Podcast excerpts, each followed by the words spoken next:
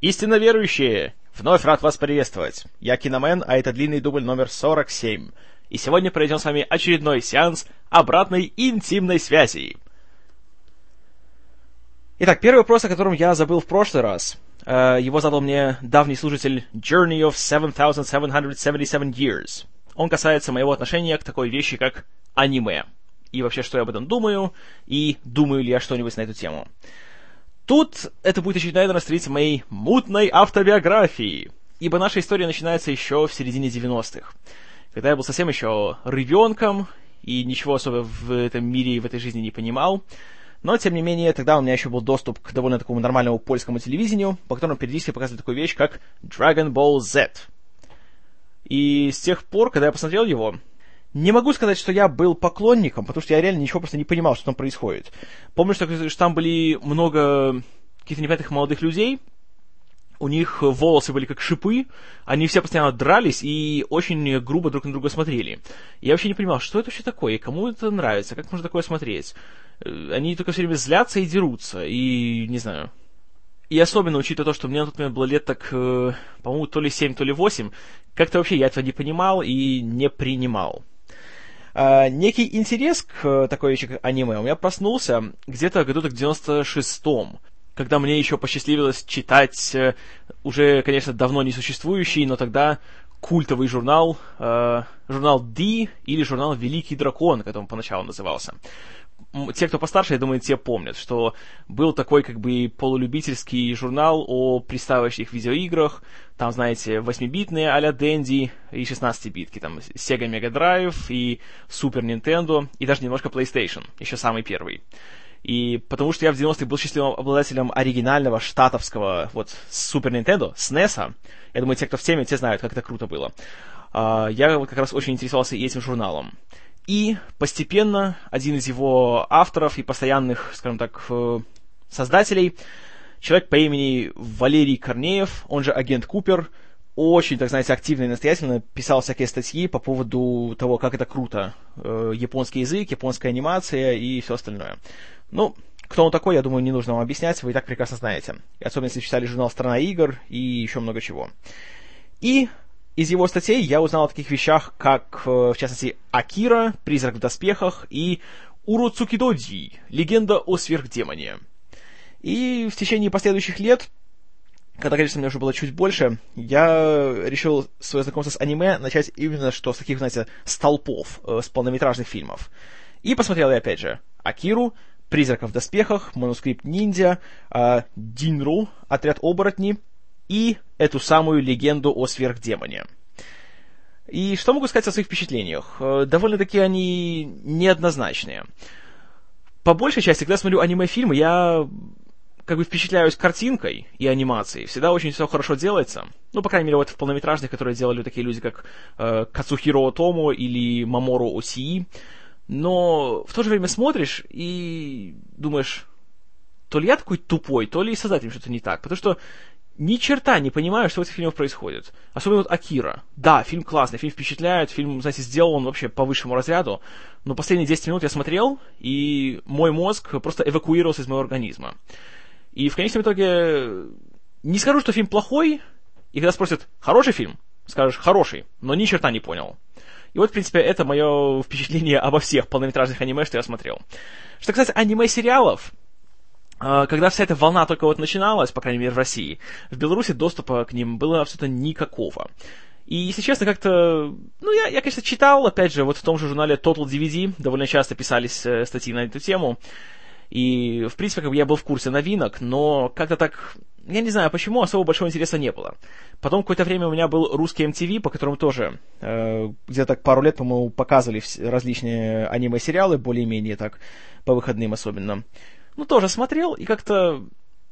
Я понимаю, конечно, почему многие люди от этого фанатеют, почему становятся такими огромными любителями этого всего, но меня просто как-то не цепляет. Я не знаю, в чем дело. То ли в юморе, то ли в самих сюжетах, то ли, не знаю, в самой анимации. Но вот чего-то именно для аниме не хватает вот именно в моих глазах. И я не могу сказать, что вот я по своей воле хочу такие вещи смотреть.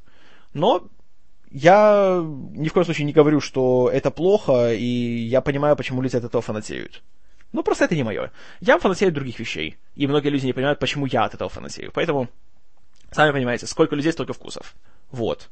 Не знаю, конечно, насколько можно причислять к аниме фильмы режиссера Хаяо Миядзаки. Я лично не считаю их анимешными. По-моему, это просто анимация из Японии, которая вообще стоит особняком от всего. Но к ним тоже особого такого, знаете, э, благоговейного трепета я не испытываю. Вот те же «Унесенные призраками», все мне так его расхваливали, говорили, а, какой классный фильм, он изменит твою жизнь, посмотри обязательно. А, посмотрел, знаете, жизнь не изменилась. И да, он хорошо нарисован, он, в принципе, такой, такую сказочную атмосферу он очень даже хорошо создает и смотрится не без интереса. Но фильм проходит, и думаешь, ну, нормально. Спросят, о чем был фильм? Не знаю. И то же самое, в принципе, и с другими его фильмами. Поэтому, в целом, мое отношение к аниме на сегодняшний день у меня его нету. И, если честно, когда мне что-то кто-то рекомендует, или когда я вообще читаю даже шоу-ноты других подкастов, э, где рассказывается об аниме-сериалах, аниме-фильмах, я в одних названиях уже сразу у меня ломается мозг, и как-то, не знаю, пропадает всякое желание что-то искать еще дальше. Я не знаю, может это временно, может когда-нибудь просто мне надо просто самого себя заставить, просто сесть, посмотреть что-нибудь, и тогда, возможно, мое мнение поменяется. Но пока что как-то не знаю, просто не лежит душа. Вот как у многих людей не лежит душа к сериалам, вообще любым, и они смотрят только фильмы. Вот так же пока что у меня к аниме. Вот, в принципе, такая у меня позиция. А, второй вопрос, который мне был задан, это был другой постоянный слушатель длинного дубля, Solo Stand. Он спросил меня о Тиме Бертоне и моем к нему отношении. Что я вообще думаю о его фильмах и о нем самом, наверное, как о человеке. Скажу честно, в отличие от наверное, процентов 80 людей, которые окружают меня, я не считаю Бертона гениальным там кинематографистом и создателем шедевров на века, и что, вау, он такой, знаете, супер классный, оригинальный чел. Я считаю, что у него есть, по сути, два по-настоящему хороших фильма. Это Эдвард Руки-ножницы и это Эд Вуд. Их объединяет многое. Во-первых, в названии их имена у героев практически одинаковые, и везде есть Джонни Депп вот как бы его реально два фильма, где он показал себя как интересный кинематографист, как человек, который делает разнообразные вещи и который справляется с разным материалом. И еще, конечно, мне понравился в свое время его дебютный фильм э, «Большое приключение Пиви», «Pee-wee's Big Adventure». Тоже очень-очень такой приятный, такой, знаете, красочный, такой добрый, милый фильм. И смешной. А потом вот как-то пошло у него, особенно последние, наверное, лет 10, он реально снимает один и тот же фильм снова и снова и снова. И опять везде есть Джонни Депп, опять всегда э, на пейзажах есть э, деревья с опавшей листвой, опять все, кто живут в пригородах и принадлежат к среднему классу, это исчадия ада, а всякие цирковые фрики, э, знаете, сиамские близнецы, карлики и вообще такие люди с нестандартной внешностью, это вот самые лучшие личности на свете и тому подобное. И, откровенно говоря, посмотришь такое раз, это интересно. Посмотришь такое два, ну, еще более-менее. Посмотришь такое пять, Хочется послать его лесом, этого Бертона. И, конечно, Алиса в стране чудес это, простите, это просто издевательство. И, знаете, Алиса в доспехах с мечом, сражающаяся против драконов. Э, знаете, нет. По-моему, это не то, что имел в виду Льюис Кэрролл, когда писал песню. По-моему, это не совсем то, что имел в виду Льюис Кэрролл, когда писал свою книгу. Что касается фильмов Тима Бертона о Бэтмене, Тут я, с вашего позволения, ничего не буду говорить, потому что на следующий год у меня есть очень такой смелый план сделать большую ретроспективу, в принципе, по фильмам о Бэтмене. Начиная еще с фильма с Адамом Уэстом и заканчивая «Возрождением Темного рыцаря». Или, простите, а, «Темным рыцарем, двоеточие, возрождением легенды», как у нас сейчас называют. Вот тогда я вам расскажу полностью, что я думаю, в принципе, о Бэтмене и конкретно о Бэтмене от Бертона. И почему я, скажем так, не разделяю в восторге от этих фильмов. Вот, в принципе, что я думаю о Бертоне. Еще, конечно, причина его ненавидеть это то, как он надругался над планетой обезьян 10 лет назад. Его ремейк планеты обезьян, да, хороший грим, хорошие спецэффекты, но все остальное это просто плевок в лицо оригинальному фильму и его фанатам. Простите. Статуя Абрахама Линкольна с головой обезьяны, это еще долго мне потом снилось в кошмарах после того, как я посмотрел его. Очень, очень плохо получилось. И в целом сам Бертон, меня он, я просто раздражает, знаете, своей такой персоной, типа, у, я такой год, я такой чудаковатый художник, а, я такой нет мира сего. Знаете, такая Жанна Агузарова от э, американского кинематографа. я не знаю. Мне это просто не нравится. Мне кажется, что он застрял на уровне 15 лет. В принципе, как и Зак Снайдер и Майкл Бэй, только у них это, в принципе, они, знаете, э, мальчики-подростки, которых 90%, а Тим Бертон это мальчик-подросток, которого 1%. Вот встречается, в принципе. Он такой, знаете, неформал. И, на мой взгляд, эта его неформальность, она ему сослужила дурную службу. Потому что сейчас он уже не считается разноплановым режиссером. Сейчас уже понятие фильм Тима Бертона это уже конкретный фильм. То есть не думая, что Бертон снимет э, психологическую драму, происходящую в викторианской Англии. Нет, у него всегда все происходит в одном и том же месте с одними и теми же людьми. И это, это не говорит о том, что он развивается. Наоборот, он, он, он в застое. Поэтому Простите, если я кого-то оскорбил, кто фанат Бертона, это совершенно не было в моих планах. Просто я его не люблю. Вот. Ну и, чтобы плавно перейти к главной теме сегодняшнего подкаста, э, сообщаю, что Line 5 снова прислал мне artwork. Очень интересный получился, в том плане, что если вы меня еще не видели, там вы можете даже почти разглядеть мое лицо. Э, он сделал свою версию афишек фильму «Выходной день Ферриса Бьюлера», которую я, конечно же, прилагаю в шоу-ноты. Только сразу говорю, что волосы здесь не мои, а лицо мое. Вот. Так что, если, конечно, вас это пугает, что завеса тайны над тем, кто такой киномен, как он выглядит, что эта завеса раскрывается, то не смотрите в шоу-ноты. А всем остальным милости прошу. И Line 5 в очередной раз тебе большое спасибо. Итак, выходной день Ферриса Бьюлера, или как порой еще называют у нас Феррис Бьюлер берет выходной. Очередной юбиляр этого года вышел в 86-м, Э, фильм Джона Хьюза, который был как режиссером, так и автором сценария. Э, человека, который является, по сути, уже, к сожалению, не живой, но легендой своего жанра. Человек, который, по сути, вдохновил все поколения, как 80-х, так и последующих десятилетий, на создание не только молодежных комедий, но, в принципе, лучших самых комедий, которые у нас есть. Э, в 80-х он начинал свою карьеру с написания сценариев, и наверное, самая яркая его работа в этом плане была до режиссерской карьеры. Это был фильм Christmas Vacation, рождественские каникулы с Чеви Чейсом.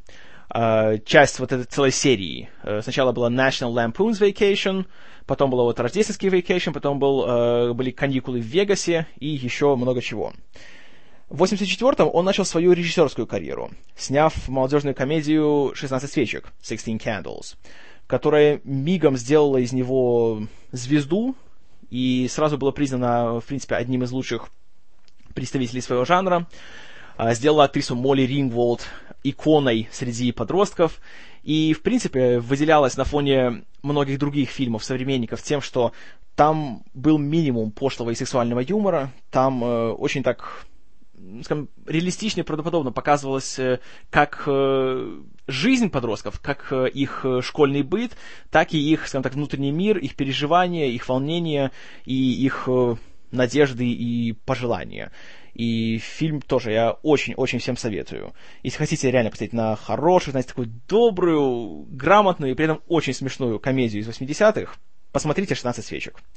В следующем году, в 85-м, он лишь зацементировал свою репутацию, сняв, э, по мнению многих, лучший фильм в своей карьере «Клуб завтрак» «The Breakfast Club». Э, уже фильм не был чистой комедией, это было скорее такой, э, такая комедийная драма, я бы сказал. Драмедия, если пожелаете. Опять тема та же, снова школа, снова э, ее учащиеся, снова они нах- находятся в разных, скажем так, социальных группах, и в очередной раз нам показывают, что быть подростком, а тем более быть подростком еще и в школе, в таком мини-социуме, это далеко не так легко, как может показаться взрослому, который уже забыл, каково это было. Фильм абсолютно заслуженно обрел культовую славу, вдохновил кучу других кинематографистов, включая того же Джада Апатова, или Диабло Коди, или Майкла Лимана, и стал настолько популярен, что даже во многих школах и по сей день э, театральные кружки делают постановки клуба «Завтрак». А вот уже на следующий год Хьюз снова вернулся к жанру чистой комедии, полного беззаботного развлекательного кино. И это был именно что выходной день Ферриса Бьюлера. Uh, ходит такая легенда, точнее, какая легенда, это, это реально это факт, что сценарий к фильму Хьюз написал всего за 6 дней. Так же, как и Берт Ройл, когда писал сценарий к «Отличнице легкого поведения». И многие так любили так немножко съязвить, что вот такой сценарий получился за 6 дней. А представьте, каким бы он классный был, если бы он потратил 7 или а то и 8 дней на сценарий. А Хьюз писал его почти в спешке, потому что как раз э, в то время, в 86 году, была угроза того, что возникнет забастовка сценаристов. И нужно было по-быстренькому что-нибудь написать, чтобы запустить фильм в производство. И, естественно, он это сделал. На студии Paramount, куда он принес э, свой текст, все были в восторге, сразу же выделили ему около 8 миллионов бюджета, и он взялся за создание фильма. В актерском составе тогда не было никаких звезд. Брали актеров, которые еще не засветились на большом экране, а если и были, то, скажем так, не стали еще нарицательными именами. Главную роль получил актер театра Мэтью Бродерик, который на тот момент э, работал около пяти лет, э, выступал на Бродвее в постановке Biloxi Blues, и он получил титульную роль этого самого Ферриса Бьюлера. Э, Мэтью Бродерика, кстати, кроме этого, вы еще могли видеть в Годилле Роланда Эмериха в этом ужасном-ужасном фильме, в «Короле льве», точнее, там могли его слышать, он озвучивал взрослого Симбу, и вот в последнем фильме Бретта Ретнера «Tower Heist», там он тоже появляется. Хотя в последние годы он все больше приковывает себе внимание тем, что обратно вернулся на Бродвей, и там он играет главную роль в мюзикле Мэла Брукса «Продюсеры», за что он получил награду Тони. Вторую, по сути, главную роль лучшего друга главного героя Кэмерона Фрая получил тоже никому неизвестный актер Алан Рак, который по приятному совпадению также был актером Бродвея и также уже работал вместе с Бродериком. И они были друзьями не только на экране, но еще и в реальной жизни, что очень положительно потом э, сказалось на самом фильме. Плюс Алан Рак был знаком с Джоном Хьюзом. Настолько, причем были знакомы, что Хьюз хотел взять его на одну роль в клубе «Завтрак». Но по определенным причинам Рак эту роль не получил для выходного дня Ферриса Бьюлера, кстати, тоже Алан Рак не был первым кандидатом. Сначала роль предлагалась уже людям, которые работали с Хьюзом. Эмилио Эстевезу, брату Чарли Шина, но тот отказался, и Энтони Майклу Холлу, который тоже снимался у Хьюза уже в «16 свечках» и потом еще в «Ох уж этой науке». Но тот тоже не взял эту роль. И Рак в интервью говорит, что он очень благодарен, что Эстевезу, что, что Холлу, потому что это, по сути, его главная роль всей его карьеры, с которой до сих пор его все ассоциируют. А третью основную роль девушки Слоун Питерсон, которая является э, девушкой нашего главного героя, получила, получила не особо известная актриса по имени Мия Сара, которая, которая к тому времени снялась лишь в одном большом фильме в «Провальной легенде» Ридли Скотта, где ее экранным партнером был Том Круз. И после выходного дня Ферриса Бьюлера тоже ее карьера как-то так сошла почти на нет. Она, конечно, снималась, но уже по большей части в маленьких, низкобюджетных, независимых э, проектах, где никто особо на нее внимания не обращал. Съемки фильма, как-то всегда бывает у Хьюза, проходили гладко, слаженно, все работали с удовольствием. Режиссер и актеры постоянно вместе сотрудничали, вместе делились деталями, немножко импровизировали, и в целом у них была такая очень приятная взаимоотдача. Когда фильм вышел, он был встречен очень положительными отзывами в целом. Он собрал ну, немало денег для комедии, около 80 миллионов, то есть почти 10 раз окупил свой производственный бюджет. И за последующие пару десятилетий он стал входить в каждый топ-лист как фильмов 80-х, так и молодежных комедий вообще за всю историю кино. А журнал Empire даже в 2005 году, когда составлял свой э, список лучших молодежных фильмов за всю историю, поставил «Выходной день Ферриса Бьюллера» на первое место. И знаете, тут трудно не согласиться. Потому что фильм, он собой, во-первых, является такой, знаете, квинтэссенцию понятия фильм Джона Хьюза. И, в принципе, это идеальная иллюстрация понятию «молодежная комедия». В фильме есть все. В нем, во-первых, отличнейший сценарий, и когда смотришь фильм, то не можешь поверить, что всего за шесть дней Хьюз написал это. Диалоги здесь, вот как и в Easy A. Каждый буквально хочется растягать на цитаты. Здесь их э, столько, они остроумные, они смешные, они броские. И юмор здесь не злой, но тонкий и он не грубый. Здесь есть шутки о сексе, но они все со вкусом поданы. И здесь нету, опять же, таких, знаете, физических гэгов. Здесь все основывается исключительно на персонажах, на их особенностях и их характеров. И тут, наверное, нужно дать небольшой такой синопсис э, самому фильму. Он довольно прост. Вот есть наш э, главный герой, Феррис Бьюлер, который учится в старших классах. В школе он э, считается такой маленькой знаменитостью, все его знают, все мечтают э, с ним познакомиться, с ним пообщаться. Он э, имеет большое влияние, и все чуть ли не в очередь становятся, чтобы получить какое-либо, знаете, одолжение от Ферриса Бьюлера. У него есть лучший друг Кэмерон Фрай, который э, как раз полная его противоположность. Его почти никто не знает, он ипохондрик, он такой немножко нытик, он очень депрессивный, он живет в доме, где с родителями у него отношения, мягко говоря, не сложились, и по большей части он лежит дома в своей кровати и думает, что он умирает. И вот в один прекрасный день э, Феррис, прилагая много усилий и задумав очень хитрый, очень такой сложный план, разыгрывает болезнь, и его родители решают оставить его сегодня дома, чтобы он лежал и поправлялся. Сами они уезжают на работу, а Фейрис решает взять своего лучшего друга и взять свою девушку Слоун, для которой тоже придумывает хитрый план по тому, как отмазать ее от занятий, и отправляется с ними в город Чикаго, чтобы там весело и познавательно провести этот день.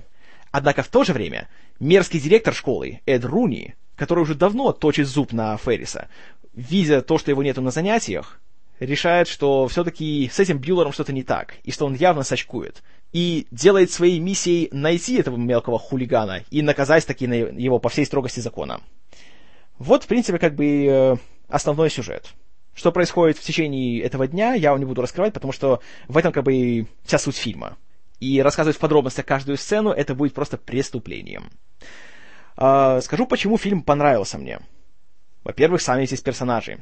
Они здесь очень колоритные. И эту колоритность э, прекрасно подчеркивают актеры. Бродерик в главной роли просто вот звезда. И в каждой сцене он безумно обаятелен. И у него удается сделать такого героя симпатичным. Потому что, в принципе, Феррис, он, знаете, такой довольно заносчивый и самоуверенный.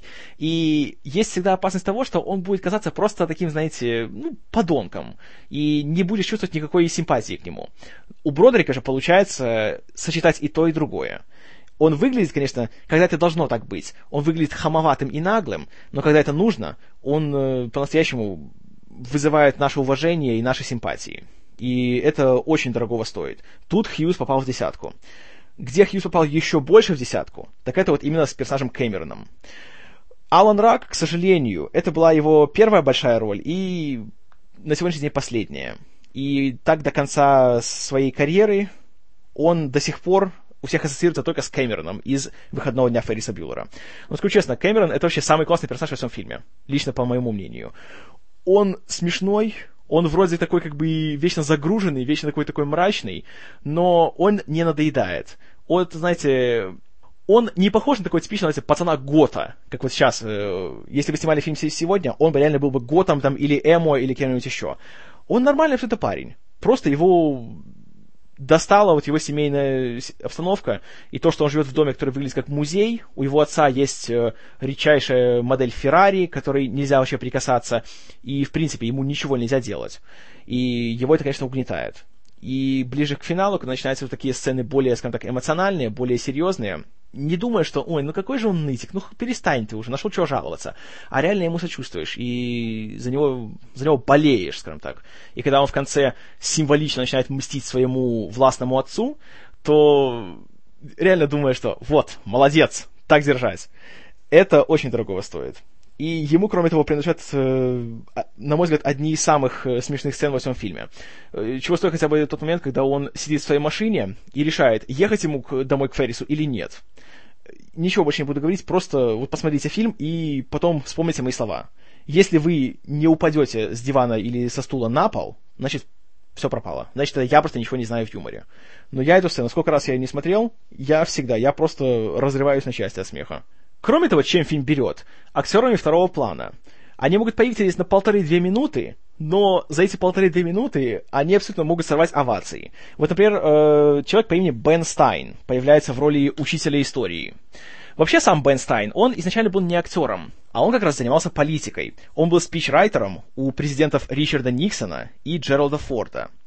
А вот в 80-х э, он, его просто предложили появляться в эпизодах э, в некоторых фильмах. И он, конечно, с радостью согласился. Так вот здесь он буквально, понимаете, он из одного слова, из одной реплики, он стал просто культовой фигурой. Вот эта сцена, где он э, проверяет по списку, кто присутствует, и когда он называет фамилии, и Ферриса нету, и он так Бьюлер, Бьюлер, Бьюлер, и все, вот эта вот сцена я вам говорю, это просто маленький такой шедевр получается в рамках фильма. И эта сцена настолько всех рассмешила на съемках, что потом специально для него Хьюз дописал еще один момент, э, где показывает, как он ведет урок и как все засыпают на его занятиях. И как он рассказывает что-то там про налогообложение, про всякие законопроекты о тарифах. И это тоже, казалось бы, для основного сюжета это почти никакого значения не имеет. Но все равно смотришь, и все равно улыбка не сходит с лица. Точно так же порадовал э, актер Ричард Эдсон, который, что интересно, как раз в этом же году, в 86-м, появился во «Взводе» э, Оливера Стоуна. И здесь он играет э, такого немножко стремноватого на вид э, работника парковочного гаража, Ему наш герой доверяет свою Феррари, которая тоже является довольно важной частью сюжета, и он ее берет, чтобы со своим другом хорошенько, знаете, так прокатиться по городу. И с ними есть один момент, который является, наверное, одной из самых остроумных пародий на «Звездные войны», что я когда-либо видел. Посмотрите и поймете, почему. А еще, ближе к финалу, в фильме появляется Чарли Шин. Э, Чарли Шин, опять же, который тоже в том же году сыграл главную роль во «Взводе». И в этот фильм он попал, потому что актриса Дженнифер Грей, которая играет э, сестру Ферриса, двумя годами ранее вместе с Шином уже играла в фильме «Красный рассвет», который настолько плох, что он хорош. И она предложила, что давайте возьмем его, вот на маленькую роль в финале. И все согласились. И тоже его появление сейчас, оно очень-очень радует, очень смешит. Особенно учитывая то, что с Чарли Шином произошло за последний год. Знаете, просто пророческая сцена. И уже ради нее стоит пересмотреть фильм, если вы уже смотрели его. А если не смотрели, то уже ради нее стоит его просто посмотреть. Кроме того, конечно же, выходной день Ферриса Бьюлера славится своим спонтанным музыкальным номером. Когда посреди города идет какой-то парад, и Феррис так вот забирается на один из его м- элементов, и под фанеру начинает э, шевелить губами под песню Beatles «Twist and Shout». И тут начинается абсолютно ничем не мотивированный большой музыкальный номер с хореографией. Кстати, этой хореографией занимался человек по имени Кенни Артега, который в следующем году работал на «Грязных танцах», а вот в позапрошлом году выпустил э, фильм «This is it» о Майкле Джексоне. И он же занимался постановкой танцев на вот всем этом большом турне покойного певца. И эта сцена, да, как бы, в принципе, она никак не связана с сюжетом, и вообще она здесь не нужна. Но тут она собой, по сути, олицетворяет весь посыл фильма. И то, что Феррис говорит на протяжении всей истории. Что расслабься, получай удовольствие. Это весело, и это самое главное. И вот так на сцену смотришь и понимаешь, что а, да черт с ним, но весело же смотрится. И смотришь, просто получаешь удовольствие. А, кроме того, еще занятная вещь, что на протяжении всего фильма вместо голоса за кадром Феррис буквально смотрит в экран и говорит со зрителями вот то, что называется, он разбивает четвертую стену. И тут тоже много классных гэгов есть. Он рассказывает, как эффектно можно симулировать болезнь, рассказывает нам об особенностях э, свой, характера своего друга, о своей девушке, о своих планах на будущее. И самый классный, конечно, момент наступает в самом финале фильма, после титров. Обязательно, когда будете смотреть фильм, досмотрите его до самого-самого-самого конца. Вот эта финальная маленькая сценка, это просто прелесть. Знаете, это то, что называется такая вишенка на торте, которым является этот фильм. Просто великолепно получилось. А, Джеффри Джонс, который играет этого самого директора Эда Руни, это такой классический хьюзовский злодей. Потому что во всех фильмах Джона Хьюза, которые именно о школьной молодежи, все учителя, все директора, все люди, которые каким-либо образом представляют собой власть в школе, они всегда являются мерзкими злодеями. И этот особенно мерзкий. Одна его физиономия чего стоит. Такой противный, такой ехидный взгляд у него есть. И когда смотришь весь фильм, и когда он на протяжении многих-многих сцен каждый раз думает, что все, он уже близок, он уже у цели, он поймал этого гаденыша, и как он садится в лужу раз за разом, это, знаете, отдельное удовольствие. И тем приятнее это смотрится, что актер абсолютно тут никакого, знаете, эм, тщеславия не показывает. Абсолютно не стесняется ставить себя в самые идиотские ситуации, из-за чего смотрится только смешнее. И можно еще очень долго разбирать фильм по конкретным сценам и выискивать э, такие маленькие хьюзовские такие гениальные моментики в стиле того, как у Ферриса есть синтезатор, на который он позаписывал различные звуки э, кашля, чихания, рвоты и всего остального. И потом, смотря в камеру, он так шутливо играет с помощью этих самых чиханий и кашля э, мелодию «Вальс голубого Дуная». Но знаете, если я буду это делать, то я просто уменьшу ваше удовольствие от просмотра фильма. И скажу лишь, что если вы, в принципе, любите комедии, неважно, молодежные или нет, и если вы еще не смотрели Ферриса Бьюлера, то вас ждет очень-очень приятный сюрприз. И я настоятельно его рекомендую вам всем посмотреть. Прекрасный фильм. Это, по моему мнению, я согласен с Empire. Это лучшая молодежная комедия вообще из всего, что когда-либо выходило. Есть, конечно, отдельные экземпляры, которые близко к нему подобрались. Но фильм Хьюза все равно на голову выше всех остальных. Это такой законодатель в своем жанре. Он абсолютно идеален во всем. Актеры, сценарий, шутки, саундтрек, операторская работа. Он смотрится просто на ура. И хотя он длится 100 минут, что, конечно, чуть больше, чем стандартная комедия, но не замечаешь, как время проходит. Потому что каждой сцене Хью ставит себе задачу развлечь зрителя максимально. И он это, этого добивается. И я считаю, что справляется он просто на твердое отлично. И в конечном итоге моя оценка фильму — это стопроцентные 10 баллов из 10. В своем жанре это эталон. И это просто классный фильм. Я его рекомендую всем, кто его не смотрел. А всем, кто смотрел, я рекомендую его пересмотреть. И, как всегда, я буду рад узнать, что вы думаете о фильме «Выходной день Ферриса Бьюлера». Все ваши комментарии, все ваши отзывы, разногласия, критику, заявки оставляйте к самому подкасту. С удовольствием все прочитаю и постараюсь на все ответить. А, немножечко о планах на будущее. Я боюсь, что когда начнется рабочая неделя, то у меня уже не будет получаться делать такие залпы подкастов каждый день. Поэтому, наверное, придется подождать пару дней до следующего. Тем более, что фильм, который я буду обозревать для следующего выпуска, он довольно длинный. И это фильм, о котором меня уже давно спрашивали э, и просили, чтобы я записал подкаст. Это будут «Хранители» товарища Снайдера. Э, я посмотрю его, наконец, в самой-самой длинной версии, в так называемой окончательной версии, которая идет три с половиной часа, прослушаю к нему аудиокомментарии, постараюсь перечитать книгу и выдать вам, наконец, что я на всю эту тему думаю. И постараюсь сравнить как первоисточник, так и его экранизацию. Ну, а до тех пор, спасибо за внимание. С вами был Киномен.